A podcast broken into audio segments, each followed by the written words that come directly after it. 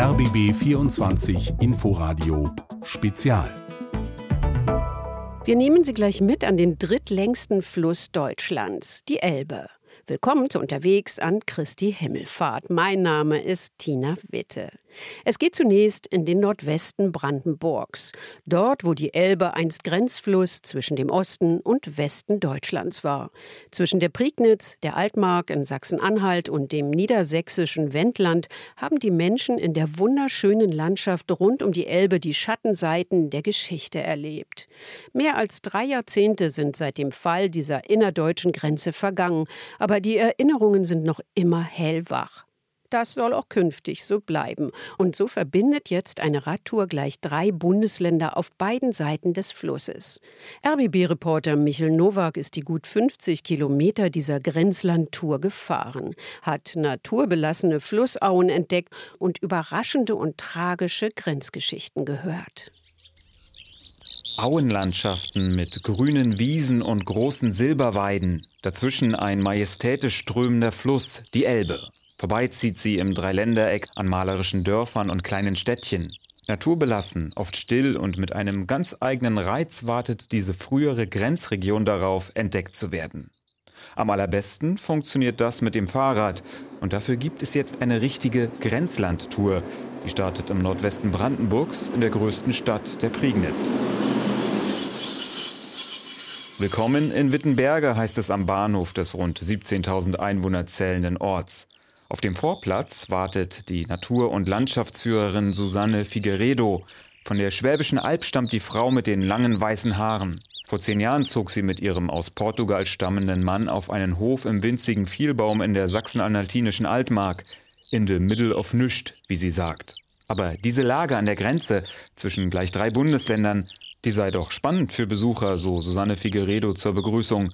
Die 60-Jährige ist die Erfinderin der Grenzlandtour. Wir können drei wahnsinnig interessante Regionen, Altmark, Wendland, Prignitz verbinden, haben gleichzeitig drei Bundesländer und wahnsinnig viel Geschichte. Und dann dachte ich, ja, das darf nicht ein Hindernis sein, sondern das ist die Chance und da musst du dran arbeiten. Das Hindernis hat sich dann gezeigt durch die Verwaltungsgrenzen. Verwaltungen tun sich dolle schwer, über eine Grenze zu springen, weil die Budgets ja auch an der Verwaltungsgrenze enden. Mehrere Jahre dauerte es, bis Susanne Figueredo es schaffte und Unterstützung aus allen drei Bundesländern für ihre Grenzlandtour erhielt. Ihre Hartnäckigkeit, so sagt sie, habe sich ausgezahlt. Und so geht es nun rauf aufs Fahrrad, wahlweise auch aufs E-Bike. Die erste Station Wittenberge gilt es zu entdecken. Wer etwas tiefer in die 800-jährige Geschichte der Elbestadt eintauchen will, ist bei Burkhard Gent richtig. Schon beim Losfahren verweist der Stadtführer auf den Lokschuppen, das große Eisenbahnmuseum direkt am Bahnhof. Gleich am Eingang steht der persönliche Waggon eines früheren DDR-Staatschefs. Diese kleinen, grünen, unscheinbaren Wagen, den Sie hier vorne sehen, wird von allen übersehen. Das ist ein Originalwagen des Regierungszuges von Walter Ulbricht. Und zwar hat er dort sein Schalker drin gehabt, also sein Auto. Wenn er mit dem Zug gefahren ist, dann wurde an dem Ort, wo er ausgestiegen ist, das Auto ausgeladen und dann ist er mit dem weitergefahren zu seinen entsprechenden Besuchen. Vorbei an weiteren Zügen und Loks mit langer Geschichte geht es nun aber Richtung Stadtzentrum, in Richtung Elbe. Dazwischen steht noch das frühere Nähmaschinenwerk. Ob unter dem Namen Singer oder später Veritas, die Nähmaschinen aus Wittenberge waren weltbekannt. Das riesige Gebäude mit dem größten freistehenden Uhrenturm Europas gehörte einem amerikanischen Unternehmer. Vielleicht, so sagt Burkhard Gent, blieb es im Zweiten Weltkrieg deshalb von den Alliierten verschont. Im Krieg war das so, dass Wittenberge fünfmal bombardiert wurde. Zuerst die Eisenbahnanlagen, weil das verkehrswichtig war. Dann die Stadt und das hier hinter befindliche Zellstoff- und Zellwollewerk. Und genau in der Mitte liegt Singer. Singer hat nicht eine Bombe abbekommen im Zweiten Weltkrieg. Warum? Weil die Piloten genau wussten, macht nicht unser Werk, was dazwischen liegt, kaputt. Der Betrieb war voll betriebsfähig. Der hätte sofort wieder arbeiten können nach 1945, aber dann kamen die Reparationen. Beinahe alles, was Wert hatte, wurde demontiert und Richtung Osten geschickt. Und so entstanden auch Mythen. Wenn Sie mal mit der transsibirischen Eisenbahn fahren, kann es sein, dass Sie auf drei oder vier Kilometer Schiene fahren, die aus dem geschmolzenen Stahl hier der Maschinen und Anlagen hier aus dem Betrieb sein könnte. Ne? Das Nähmaschinenwerk in Wittenberge wurde zu DDR-Zeiten neu aufgebaut und nach der Wende geschlossen. Tausende verloren ihren Arbeitsplatz, ein schwerer Schlag für die Prignitz. Heute befindet sich auf dem Gelände des Nähmaschinenwerks immerhin ein Gewerbepark. Wittenberge hat sich in den vergangenen Jahren berappelt. Die Zahl der Touristen im ehemaligen Grenzland wächst stetig. Auch weil es Häuser wie die alte Ölmühle in unmittelbarer Flussnähe gibt. Vor zwei Jahrhunderten gegründet ist die frühere Mühle heute ein Vorzeigehotel mit einer großen Bühne, bekannt etwa für die Elblandfestspiele. Unter anderem ein Tauchturm und ein Kletterturm gehören zum Komplex. Inhaber Lutz Lange, heute so etwas wie der Vorzeigeunternehmer in der Region, war mit der Investition ein großes Risiko eingegangen. Insgesamt stecken hier 15,3 Millionen in dem Objekt drin. Davon sind 3 Millionen Fördermittel, alles andere unsere Hausbank und wir selbst. Und wir sind so ein klassischer Familienbetrieb. Mein ältester Sohn führt den Standort, meine Frau macht das Hotel, meine Schwiegertochter das Restaurant und meine Eltern mit 85 und 87 noch die Blumenpflege. Also alle haben zu tun, der Einzige, der Zeit hat, bin ich. Das ist definitiv nicht ganz ernst gemeint. Insgesamt beschäftigt Lutz Lange inzwischen mehr als 100 Mitarbeiter im Tourismusgeschäft. Wittenberge kommt bei Besuchern gut an, hat aber ein Verwechslungsproblem mit Wittenberg in Sachsen-Anhalt, der Stadt, in der Martin Luther seine Thesen für die Kirchenreform anschlug. Ich habe ein Pärchen aus Berlin hier gehabt, die waren schon zweieinhalb Tage bei mir im Hotel und wussten noch nicht, dass sie nicht in Wittenberg-Lutherstadt sind. Und weil viele Gäste tatsächlich nach der Kirchentür mit dem Thesenanschlag Luthers suchen, hat der umtriebige Geschäftsmann eine große Wandmalerei mit eigenen Thesen von Wittenberge anfertigen lassen. Die ist längst ein beliebtes Fotomotiv an der alten Ölmühle, Lutz Lange erzählt die Geschichte. Jede Woche kommt hier jemand und fragt, wo ist der Luther? Jede Woche kommt irgendeiner. Die Verwechslung ist sehr nah. Und dann wollten wir 2016 die Thesen von Wittenberge schreiben, waren beim Pfarrer, der hatte gesagt, nee, Lange, das Blasphemie machen wir nicht. Und dann haben wir gesagt, okay, jetzt machen wir einfach die 59 Thesen von Wittenberge. Alle unsere Thesen sind touristische Hinweise. Und ausgehend von der Ölmühle über die Prignitz in, bis nach Sachsen-Anhalt, ne, in die Altmark rein. Alles das, was touristisch im Umkreis von 50 Kilometern interessant ist, haben wir versucht, da zu verwirklichen. Und Sie fragen heute schon nach den Thesen von Wittenberge. Einige dieser touristischen Hinweise von der Thesentafel sind auch Teil der Grenzlandtour. Von der alten Ölmühle geht's nun per Rad Richtung Norden weiter, direkt ans Elbufer. Rauf auf den Deich von Wittenberge. Neu gebaut ist der, mehr als acht Meter hoch. Notwendig, sagt Hubert Finke, ehemaliger Leiter des Wittenberger Wasser- und Schifffahrtsamts. Mehrfach hat er erlebt, wie bedrohlich die Elbe anschwellen kann. Im Jahre 2013 hatten wir eine Hochwassermarke von 7,85 Meter. Deswegen musste der ganze Bereich hier geschützt werden mit Sandsackqual. Und das war eine ganze Menge Arbeit, die hier zu leisten war an Sandsackfüllung und Verlegung. Und nachher wieder die Entsorgung. Denn der Sandsack hinterher ist ja nicht mehr so richtig zu gebrauchen. Der Hochwasserschutz ist heute das dominierende Thema. Der 72-jährige Hubert Finke kennt aus seiner langen Dienstzeit noch weitere Vorfälle mit sogenannten Republikflüchtlingen, die die DDR gen Westen verlassen wollten. Im Winter 1976, erzählt er, gab es hier im Grenzland einen spektakulären Vorfall mit einem U-Boot.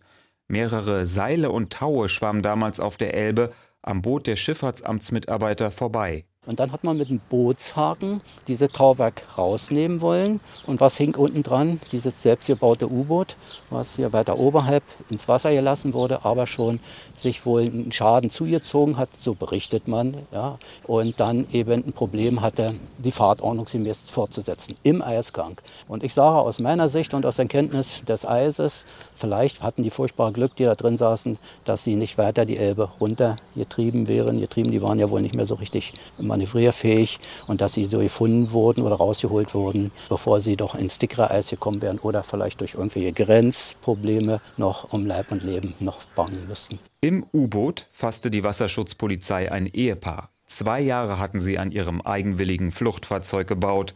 Sie erwartete nun eine mehrjährige Haftstrafe. Erst viel später durften sie die DDR offiziell verlassen. Noch weitere solcher Geschichten erwarten bei der Grenzlandtour die Gäste. Zunächst aber führt ein hervorragend ausgebauter Radweg auf dem Elbdeich in Richtung Nordwesten hinaus aus Wittenberge. Dort, auf der Deichkrone, meldet sich Landschaftsführerin Susanne Figueredo wieder. In unserer tollen Gegend gibt es sehr viel Bedarf an Hochwasserschutz. Und für Hochwasserschutz sind zum Glück auch immer ausreichend Gelder, weil das ja die Bevölkerung schützen soll. Und damit profitieren wir auch im Tourismus dass wir diese wunderbar ausgebauten Deichwege und Deichverteidigungswege nämlich gleichzeitig zum Radfahren nutzen können. Hinaus in die großen Weiten an der Elbe geht es nun und damit auch hinein ins Schutzgebiet Flusslandschaft Elbe, einem Biosphärenreservat. Ich finde das Wort unglücklich gewählt, weil Reservat hört sich immer nach Zäune und Einsperren an. Und genau das Gegenteil ist gemeint. Tatsächlich, die Weite, die Ruhe, das Licht, die Farben, all das, was Susanne Figueredo hier liebt, erschließt sich schnell den Besuchern auf dem Deich. Das grüne Band, so wird dieser besondere Naturraum an der früheren innerdeutschen Grenze genannt, macht hier seinem Namen alle Ehre. In langen Schleifen winden sich die Elbe und der Radweg daneben durch die Landschaft. Nach zehn Kilometern taucht nahe des früheren Grenzturms Kumlosen zwischen Fluss und Deich ein Wäldchen auf. Auf einem Bohlensteg läuft Sonja Bieber, Mitarbeiterin des Umweltverbands BUND, durch diese sogenannte Weichholzaue und schaut sich um. Das Besondere hier, der fast dschungelartige Bewuchs wird von der nahen Elbe, je nach Wasserstand, immer mal wieder überschwemmt. Erlen oder Pappeln halten das problemlos aus. Sonja Bieber zeigt auf Risse im Stamm einer Silberweide. Das nennt man Korkwarzen und durch die, also wenn der Boden gefüllt ist mit Wasser, kann sie ja nicht mehr durch die Wurzeln atmen und demnach kann sie eben durch den, den Stamm Sauerstoff aufnehmen. So passen sich quasi diese speziellen Arten ihrem Lebensraum an. Das ist eigentlich das Besondere, eben diese Spezialisten hier in der Aue zu haben. Nur, dass solche Auen wie hier im Grenzland zwischen Brandenburg und Niedersachsen äußerst selten sind, die Umweltexpertin packt eine große Landkarte aus und nennt Zahlen. Man sagt, es gibt noch ein Drittel von den damaligen ursprünglichen Auen. Und davon sind leider nur noch 9 Prozent intakt. Also eigentlich wirklich nur noch ganz, ganz wenig. Und von den ursprünglichen Auen, Auenwald, ist nur noch ein Prozent da. Also Flüsse sind wirklich sehr verändert worden im Laufe der Zeit, was natürlich auch klar ist, weil das sind die Lebensadern. Hier haben sich die Menschen angesiedelt, sie haben den Raum genutzt und haben ihn natürlich auch verändert. Hier an diesem Elbabschnitt gibt es noch einige solcher Auwälder, auch weil sie unterhalb der Grenztürme teils ungestört wachsen konnten. Solche Rückzugsgebiete sind dann wichtig, wenn der Fluss wieder Hochwasser führt. Das heißt, dass wenn zum Hochwasserfall kommt, dass sich der Fluss ausdehnen kann, eben in die natürlichen Überschwemmungsflächen reinströmen kann und dort eben auf dem Boden sich quasi das Wasser wie in einem Schwamm vollsaugen kann und dann bei Trockenheit wieder abgeben. Aber trotz einiger Deichrückverlegungen und zusätzlicher Auwaldpflanzungen das dürfte nicht reichen, sagt Sonja Biewer einige Kilometer weiter am Fähranleger von Lütgenwisch. Angesichts ja, des Klimawandels und des, was auf uns zukommt, muss auf jeden Fall mehr getan werden in ganz Deutschland, nicht nur an der Elbe. Über den Fluss hinüber nach Niedersachsen führt bei Lütgenwisch jetzt die Grenzlandtour. Knapp 20 Kilometer hinter Wittenberge quert dort die für Radfahrer und auch Autos geeignete Motorfähre Ilka, die Elbe. Der Anleger auf der anderen Seite befindet sich in der kleinsten Stadt des gesamten Bundeslands, Schnakenburg, mit seinen heute gut 300 Einwohnern im ursprünglichen Stadtgebiet. Für Grenzlandtour-Erfinderin Susanne Figueredo ist der völlig überdimensioniert wirkende Hafen der erste Hingucker. Wir kommen hier immer an, indem wir mit den Kanus bei unseren geführten Touren hier reinfahren. Und das ist schon schön, wenn du so durch die idyllische Landschaft kommst, dann dieser große Hafen, der ja erstmal beeindruckt, weil du denkst, dieses kleine Örtchen und dieser Riesenhafen, was hat das für Zusammenhänge? Und da kann man natürlich dann immer wunderbar erzählen, dass das der Brennpunkt war zur Zeit der deutschen Teilung. Und das ist natürlich schon immer ein Thema, da kann man dann lange drüber reden. Und wie wir heute sehen, hier gibt es natürlich auch besonders aufgeschlossene Menschen, die ganz gerne sich mitteilen und über das Thema auch reden. Am Anleger auf der niedersächsischen Seite wartet nämlich Karin Teschner. Die Urschnakenburgerin ordnet ihr Städtchen vor Besuchern gleich auf eine etwas merkwürdige Art ein. Ich sage immer, mein Herz hängt an Schnakenburg. Was ich auch immer ganz gerne sage, wir haben nicht mehr viel in Schnakenburg, das werde ich euch auf der kleinen Rundreise jetzt noch mal sagen, aber wir haben uns und wir haben ein Grenzlandmuseum und wir haben Stadtführung. Und bei einer solchen erklärt die Frau mit den kurzen Haaren zwischen dem hübschen Marktplatz und der imposanten Backsteinkirche, warum ihr Schnakenburg zu Zeiten der deutschen Teilung eine ganz andere Bedeutung hatte als heute. Schnackenburg war der letzte westdeutsche Ort, bevor die Elbe von der DDR umschlossen wurde. Das schaffte Arbeitsstellen etwa beim Zoll und den großen Elbehafen. Alles, was nach 18 Uhr noch in den Osten wollte, musste entweder in den Schnakenburger Hafen fahren oder vor Schnakenburg liegen bleiben, weil die DDR-Grenzstelle nur bis 18 Uhr gearbeitet hat. Und dann musste man in Schnakenburg bleiben. Karin Teschner weiß noch genau, wie die Kontrollen im innerdeutschen Grenzland auf dem Wasser stattfanden. Die Zöllner sind in die Boote gestiegen, da an der Hafeneinfahrt und sind dann hier rausgefahren und haben die Binnenschiffe hier, die aus Richtung Hamburg, sage ich jetzt mal, kamen, hier auf der Elbe kontrolliert. Ne? Also so müsst ihr euch das vorstellen. Und die Elbmitte war die Grenze. Also weiter sind unsere Boote nicht gefahren. Und die Fopo-Boote, also die ehemaligen DDR-Boote, sind auf ihrer Seite geblieben. Kontakt gab es nicht. Man hat sich dann mal, wenn man sich begegnet ist, mit den Booten frohe Ostern gewünscht oder einen guten Morgen. Aber von der anderen Seite kam nie irgendwas, sie durften es einfach nicht. Zahlreiche Schüler aus Niedersachsen oder gar Nordrhein-Westfalen steuerten in den 1970er und 80er Jahren das abgelegene Schnakenburg im letzten Zipfel des Wendlands als Ziel von Klassenfahrten an. Bis zur Grenzöffnung war hier das prallende Leben und wir hatten hier die deutsch-deutsche Geschichte ganz nah. Und das haben die hier gelernt. Ne, das wurde denen einfach dann auf dieser Klassenfahrt auch nah oder beigebracht. Ne? Das ist alles mehr als drei Jahrzehnte her. Schnakenburg ist eigentlich so etwas wie ein Wendeverlierer. Der Zoll ging und mit ihm viele Einwohner. Heute lebt die Stadt von ihrer Historie und dem Grenzlandmuseum. Direkt am Hafen wird die deutsch-deutsche Geschichte dort vorgestellt. Ehemalige Zöllner wie Ulrich Bethke erinnern hier an die Zeit der Teilung. Schnakenburg hat dabei besonders viele Fluchtgeschichten erlebt. Wir haben mehrere Flüchtlinge hier auf der Elbe, die wir dann auf dem Deich dann ja, in Empfang genommen haben und wurden dann hier dann gleich zur Dienststelle gebracht. Dann wurden sie hier neu eingekleidet und dann wurde der Bundesgrenzschutz dann benachrichtigt und die kamen dann und holten die dann ab. Also wir an und für sich durften die gar nicht befragen. Das wurde dann in Uelzen, in der Sammelstelle, wo sie dann erst hinkamen. Ne? Nicht alle Fluchtgeschichten gingen gut aus. Es gab auch andere Beispiele, so wie die von Hans-Georg Lemme. Als er die Elbe durchqueren wollte, wurde er von DDR-Grenzbooten praktisch geschreddert, erzählt Ulrich Bethke. Das war ein guter Schwimmer. Die haben immer versucht, ihn zu greifen und haben ihn nicht zu fassen gekriegt. Und dann sind sie nachher immer so in seiner, wo er so immer wieder weggetaucht sind, so lange hin und her gefahren, bis sie ihn dann mit der Schraube erwischt hat. Und dann war natürlich total, kann man sich ja vorstellen. Nicht?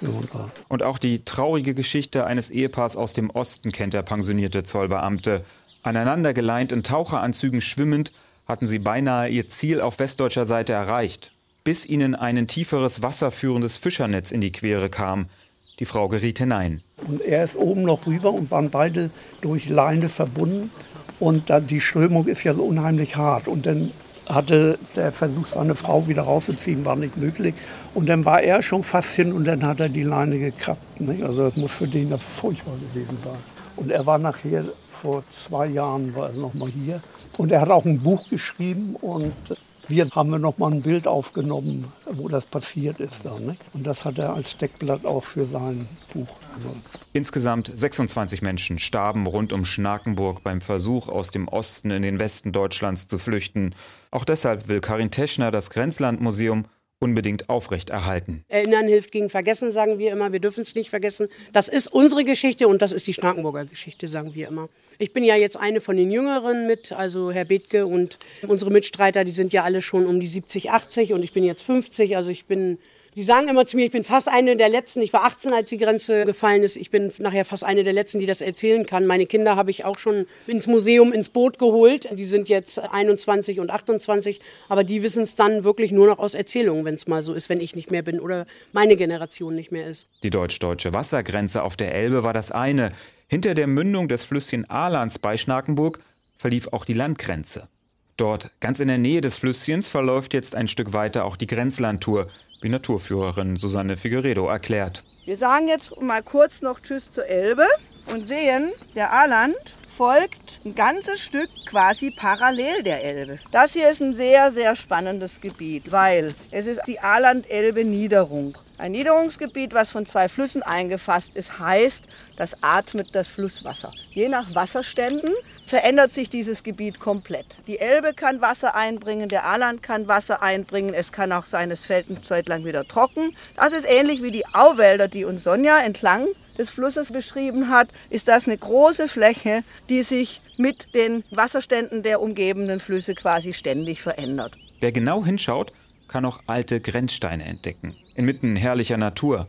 Der 72-jährige Jürgen Stark kennt hier praktisch jeden Baum und tierischen Bewohner. Ob der, der Wolf über den Weg läuft oder der Seeadler, den man hier auch das ganze Jahr beobachten kann. Wenn man große Glück hat, sieht man den Schwarzstorch. Weißstorch kennt ja jeder, ne? aber der Schwarzstorch ist ein ganz heimlicher, der mag uns Menschen nicht so, der ist ja immer dann so ein bisschen Kulturflüchter. So sieht es aus. Und unwillkürlich kommst du an der Geschichte nicht vorbei. Ne? Denn hinter der Grenze befand sich auf DDR-Seite früher der sogenannte Schutzstreifen. Auf einer Breite von 500 Metern musste alles weichen, was einem freien Schussfeld entgegenstand. Auch das frühere Dorf Stresow in der Altmark. Jürgen Stark weiß um die tragische Historie des Orts. Stresow wurde dem Erdboden gleichgemacht die Einwohner zwangsumgesiedelt. Vor 70 Jahren war die Aktion Ungeziefer, wo man morgens in aller Frühe die Leute gesagt haben, ihr müsst jetzt raus. Ne, ihr habt kurze Zeit, eure persönlichen Gegenstände aufzuladen und dann ab ne, Richtung Süden. Also man hat die aus dem Norden in den Süden gebracht, bis zu, zu den Sachsen. Und die Sachsen hat man dort in der Serie, die da kommen, das sind Verbrecher. Ja, da war der, dieser unsägliche Krieg gerade zu Ende und dann geht wieder so was los. Ja. 1974 war hier Schluss gewesen und hat man alles abgerissen. Und das ist die Dramatik. Wenn man hier so in die Natur guckt, ist es einfach schön. Und wenn man sich mit der Geschichte beschäftigt, dann wird man wieder traurig. Heute steht an der Stelle des früheren Dorfs die Gedenkstätte Stresow. Neben der Erinnerung an den Ort wird beispielhaft gezeigt, wie die DDR-Grenze vor allem gegen die eigene Bevölkerung abgeriegelt war. Nachgestellte Patrouillenwege gehören dazu, genauso wie Sperrgräben und ein mehr als drei Meter hoher Streckmetallzaun mit angedeuteten Minen dahinter. Eigentlich alles kaum zu überwinden, sagt Jürgen Stark. Selbst wenn man hier rüber gekommen ist, über diesen, dann war man noch längst nicht weg. Ne? Dann war man einfach über den Zaun und vom Zaun bis zur eigentlichen Grenze war das wenigstens noch 50 bis 100 Meter. Das war das sogenannte vorgelagerte Hoheitsgebiet. Und da lagen auch noch Grenzsoldaten. Die sogenannten Grenzaufklärer, die waren besonders hier beschäftigt in dem Bereich. Ne? Also wenn man hier rüber war, da konnte man noch nicht Hurra schreien, da musstest du erstmal die Linie mit den Grenzsteinen wo drauf steht DDR überwinden und dann hat man es geschafft. Auf ihrer letzten großen Etappe führt die Grenzlandtour nun weiter hinein in die sachsen-anhaltinische Altmark. Direkt am Flüsschen Ahrland liegt das Dorf Wanzer. Der Ort mit seiner großen Bockwindmühle befand sich hinter dem sogenannten Schutzstreifen, im sich daran anschließenden fünf Kilometer breiten Sperrstreifen. Die Bewohner hier gelangten nur an Kontrollposten vorbei mit Passierscheinen zu ihren Häusern. Besuch unerwünscht, so Grenzlandführerin Susanne Figueredo. Und man hatte keine Möglichkeit oder nur mit langer Genehmigungsphase Menschen, die nicht da wohnten, zu sich nach Hause einzuladen. Das heißt, mal eben Geburtstagsfeiern, mal eben Freunde einladen. Das ging nicht oder nur mit Wohlwollen der Behörden. Johnny Buck ist einer, der diese Zeit hier erlebt hat und noch heute hier wohnt. Der Chef des Wanzer Mühlenvereins kann sich noch gut daran erinnern, wie seine damalige Partnerin wenig Verständnis hatte. Während der Militärzeit hatte ich eine Freundin und dann habe ich Urlaub gekriegt und die hat nicht verstanden, dass ich sie nicht einfach so mit nach Hause nehmen konnte. Die wollte mit her hier und das hat nicht funktioniert. Die wusste doch von Stralsund, wusste doch nicht, was ein Passierschein ist und was ein Grenzgebiet ist. Da hatte die doch überhaupt keine Ahnung von. Johnny Book ist übrigens längst verheiratet mit einer anderen Frau. In Wanzer ist er immer geblieben. Heimat und Familie, das sind die Gründe. Ich wollte eigentlich die Eltern auch nicht einfach so sitzen lassen hier, muss ich sagen. Ja. Ich habe zwar immer außerhalb gearbeitet, ich habe in Wittenberg ein Zimmer gehabt, aber 80 habe ich mich dann hier in Wanzer selbstständig gemacht als Klempner. Ja. Vor dem Dorf war auf den umliegenden Wiesen vor der Wende noch eine spezielle Form der Grenzsicherung üblich. Hundelaufanlagen mit Stahlseilen. Heute würden sie als Tierquälerei für die Hunde bezeichnet werden. Alle 100 Meter bis 150 Meter liefen die dann an Seil, waren Seil gespannt und dann so, dass die fast so versetzt waren, dass keiner durch konnte zwischen den beiden Hunden. Das waren bestimmt 20 Hunde, die hier auf das ganze Ende liefen. Und die wurden dann immer am Tag gefüttert und gewässert. Traurig war das immer der Zustand, das würde heute gar nicht mehr passieren, wenn Hochwasser kam. Die haben die Hunde erst weggenommen, wenn die auf der Hütte saßen und rundum Wasser war. Vorher haben die die nicht weggeholt. Auch diese Hundelaufanlagen sind, glücklicherweise, lange Vergangenheit.